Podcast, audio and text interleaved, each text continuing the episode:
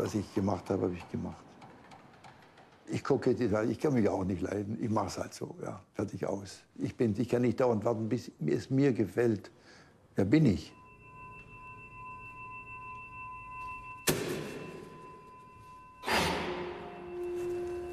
Este es el tráiler de una película titulada Helmut Lachmann, My Way, de la cineasta y videoartista alemana Wiebke Poppel. Con ella arrancará el lunes 7 de junio a las seis y media de la tarde en los cines Trueba la decimocuarta edición de Dog of the Bay, el festival de cine documental musical de Donostia que nos enamora año tras año. Serán seis días en los que veremos 23 documentales, siete de ellos largos a concurso, un festival que se amplía este año con conciertos y performance y que se va a desarrollar en los cines Trueba, pero también en el principal, en Cucha Culture de Tabacalera, en el Coldo Michelena y en la sala Dabadaba. Como todos los años habrá secciones oficiales de largos y de cortos, la sección Perfect Day, donde se realizan documentales que han triunfado ya internacionalmente, encuentros sobre creación e industria y, como decía Félix, conciertos y performance. La verdad es que esta edición es como un pequeño milagro creado durante la pandemia, un milagro que ha tenido que abandonar las fechas habituales de enero, el tiempo del frío, para presentarse en junio, el tiempo en el que se acerca el calor. Es un placer saludar un año más a la directora de Dock of the Bay, Eva Rivera, que abandona el muelle de la bahía para acercarse al muelle islandés. A Rachaldeón, Eva. A ¿qué tal? Buenas tardes. Pues nada, parece que todos los que teníais cita en enero os vais viniendo para el veranillo. Pero bueno, ha costado, supongo, un riñón o algo por el estilo organizar este año el Dock of the Bay o ha sido sencillo. No, no, no ha sido sencillo y sobre todo por esta inestabilidad ¿no? que nos mm. afecta un poco a todos y que estamos pues sin saber muy bien a qué atenernos y en cultura igual un poco más, ¿no? Claro. Oye, lo del cambio de, de, de fechas ha sido obligado, pero ¿este cambio viene para quedarse o, se vuelve después a enero? ¿Cómo es esto?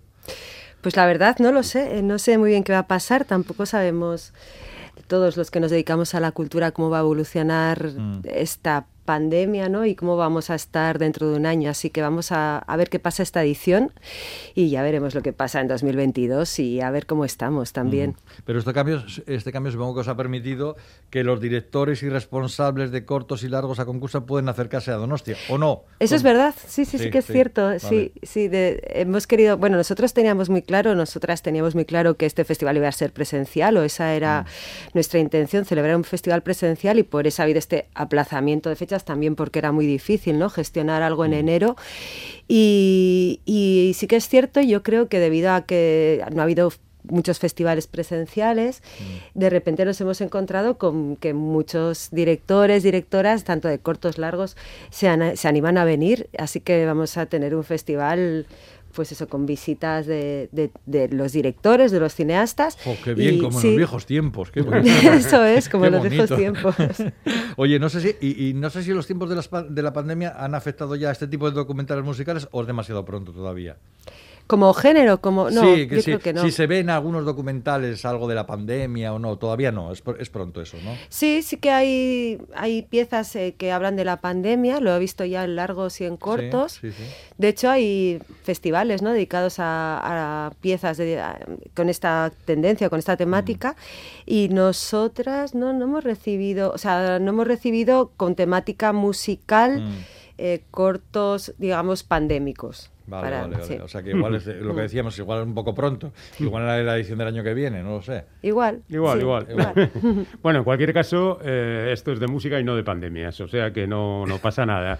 Antes de hablar de las diferentes secciones, pues nos hemos quedado un poco sorprendidos porque el primer día habéis programado, por una parte, esa película de la que escuchábamos el tráiler, que es sobre un compositor de música contemporánea, Helmut Lachmann, y por otra parte mm, aparece... ¿eh? Sisters with Transistors. Eso, eso, es. Una película sobre las pioneras olvidadas de, la música electrónica. Nada de rock, nada de pop el primer día. No, pero curiosamente los dos tienen mucha relación porque mm, en realidad tanto Helmut como las pioneras que, que trabajan ¿no? con estas proto máquinas para hacer música electrónica, estaban buscando también, están los dos, mm, pensaba como el músico ¿no? de orquesta, compositor, muy innovador, y ellas de alguna manera las dos están haciendo cosas similares en ámbitos muy diferentes. Pero yo no diría que nada de pop ni nada de rock, sino que en realidad eh, parte de la música electrónica del siglo XX viene de ahí, ¿no? Entonces, mm. no, yo creo que no, a nadie que esté haciendo música digamos, alguien que esté tocando en el sonar hoy, mm, creo que lo que hacen estas personas no les resultaría extraño. Claro, claro. Pero de todas mm. formas, eso también indica que el festival se dedica a todo tipo de músicas, que eso os gusta hacer, y no solamente al pop y el rock. Claro. Para, que, para el que no, que no conozca el Doc of the Bay. Sí, sí, y, bueno, en realidad es que somos un festival de cine documental, ¿no? Entonces, eh, digamos que, y esto siempre lo remarco, eh, nosotras buscamos buenas películas mm. y que tengan una temática musical, por supuesto, es la base, ¿no?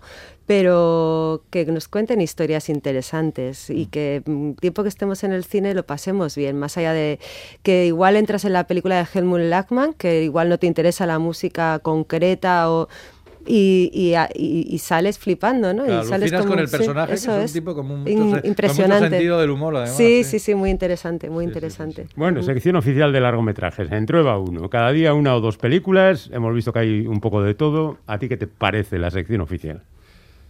A mí, a, mí me preguntan. Claro, tú, que has visto las películas. A, ti te parecerá fenomenal. Yo que he seleccionado las películas. Pero hay un poco de todo, entonces, ¿no? Hay en la sección oficial.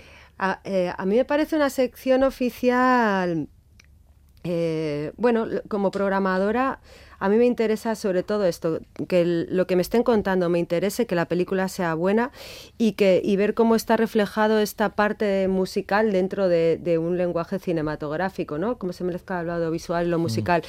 Em, sí, y bajo esta premisa, para mí todas las películas que, que tenemos son muy interesantes quiero, no sé, por llamar la atención algo, que tenemos un montón de mujeres eh, cineastas, que ah, esto también es, como una, una de las intenciones del festival, ¿no? Como ver también reflejado el trabajo de, de las mujeres dentro de este de este ámbito y, y, bueno, no lo sé, en cuanto a temática yo diría que desde lo más punk, punk en, en Casablanca, ¿no? Como sí, Punk. Esa película tiene que ser monumental, ¿no? Sí, Eso del pan en Marruecos, vamos. Sí, bueno, yo diría que es un documental subjetivo eh, donde lo antropológico y lo sociológico tiene mucho que ver y realmente ver un personaje pan en una sociedad tan no como limitante y con las circunstancias de Casablanca y bueno marroquíes pues eh, en realidad es algo muy complicado y como este personaje Stoff eh, vive en esa búsqueda de su propia identidad ¿no? y de quién es a través también no solamente de la música, sino de lo que supone eso en este momento histórico y en esta sociedad, ¿no? Bueno, esta sociedad de Casablanca. Pero eso, tenemos reflejadas muchas escenas, eh, tanto, pues eso, gente que está haciendo cosas muy jóvenes, por ejemplo, eh, Julia Colom, con el documental de Sempre Dijous de, de Joan Porcel, The Sound is Innocent, ¿no? República Checa, un documental que también investiga sobre, es un ensayo fílmico sobre el sonido y cómo se construyen músicas, melodías, cómo, cómo, eso va evolucionando, cómo las máquinas hacen sonido. No sé, eh, podría hablar de cada uno de ellos y perderme en estas historias porque realmente eh, todas son muy interesantes y creo que todas nos dan una imagen nueva de, de tanto de iconos de la música como puede ser Polystyrene. Sí, me ha eh, llamado mucho la atención esta película sobre la muerte de una estrella del, del, punk y cómo su hija busca, ¿no? Una, eh, eh, mm. su figura, intentar encontrar qué hay detrás de esa madre que no conoció muy bien, ¿no? Con, la que tuvo una relación muy, muy intensa, ¿no? Sí, en realidad es una de las cuestiones, ¿no? Que, de la que tratan los documentales, es mm. reconstruir la propia identidad, esa búsqueda, ¿no? En las raíces y reconstruir quién era ese icono punk que fue Paul Styrene a través de los ojos de su hija, ¿no? Mm. y, y aparte de ser un documento donde hay un montón de fotografías, imágenes, recuerdos, testimonios. Eh, es también la vivencia de la recreación de cómo esa figura, aparte de, ser una figura icónica, también quién era para esta persona, ¿no? que es la narradora en este caso. Mm. Hmm. Este año hay concurso de cortos también. También este año, mira, tenemos cortometrajes, sí. Sí, sí, eh, pues mira, yo creo que igual esto es una cuestión también derivada de la pandemia, no lo tengo muy mm. claro, pero sí que es cierto que nos han llegado un montón de piezas cortas, que era una de las cosas que el festival había ya integrado en otras ediciones, pero no había una sección competitiva. Y, bueno, este año nos ha quedado una sección, a mí me parece muy interesante realmente, de cortometrajes, de ver cómo en, en 20, 11, media hora, minutos, podemos ver una, una historia plasmada ahí, que parece casi que no da tiempo, pues sí da tiempo. Oye, por cierto, que habéis decidido todo, eh, proyectar todos los cortos un mismo día. Sí. Eh, podías haber optado por, no sé, pues abrir cada sesión de la tarde con un corto, ¿no? Pero ah, habéis preferido comentarlo ahí. ¿Por qué habéis tomado esa decisión? Bueno, esto es una, una cuestión de dirección, pero sí que es cierto que eh, hasta hace un mes los cierres de los cines estaban programados para las 9 de la noche. Ah, claro, y no se podía alargar tanto las proyecciones. Y las sesiones, las películas duran una hora y media, más o menos. Entonces, bueno, hemos tenido un montón de de escenarios posibles. Y a mí personalmente ver una sesión de dos horas de cortometrajes me parece que es una sesión que está bien, que es correcta, que, que vas, pasas de una historia a otra además que es muy dinámico. Y, y, ya como este año ha sido muy difícil gestionar esto de los horarios y, y, ahora mismo bueno tenemos una limitación de las 10 de la noche más allá una película más de una hora y media eh, a nivel de programación nos da muchos muchos problemas de de, meterla ¿no? dentro de los cines, así que bueno, hemos preferido tener una sección exclusivamente de cortos y que yo creo que, que el público está muy acostumbrado ¿no? a estas sesiones de cortos de ver pues eso, otros festivales, mm. otras ofertas. Oye, nos ha tocado el corazoncito que se vaya a proyectar Escuchando Niño Futuro de Andrés Daniel Sainz, en el que vamos a ver a Rafa Berrio mm. eh, pues hablar un poco de su último disco antes de morir, ¿no? supongo que es una especie de homenaje del festival también, ¿no? Eso es. Sí, vamos a escuchar junto con Rafael pues Niño Futuro y realmente esta propuesta es una película curiosa de Andrés. Em, y en, donde Rafael pues nos invita a escuchar junto con él eh, su disco. Y, y, bueno, pues eh, la película es esto, una escucha junto con Rafael de, de, Niño Futuro. Pero, pero hace, hace comentarios. Sí, no, ah, no, no, no, no, no, es una escucha con Rafael de Niño Futuro. Sí, sí. qué bueno. Sí, sí, sí, sí.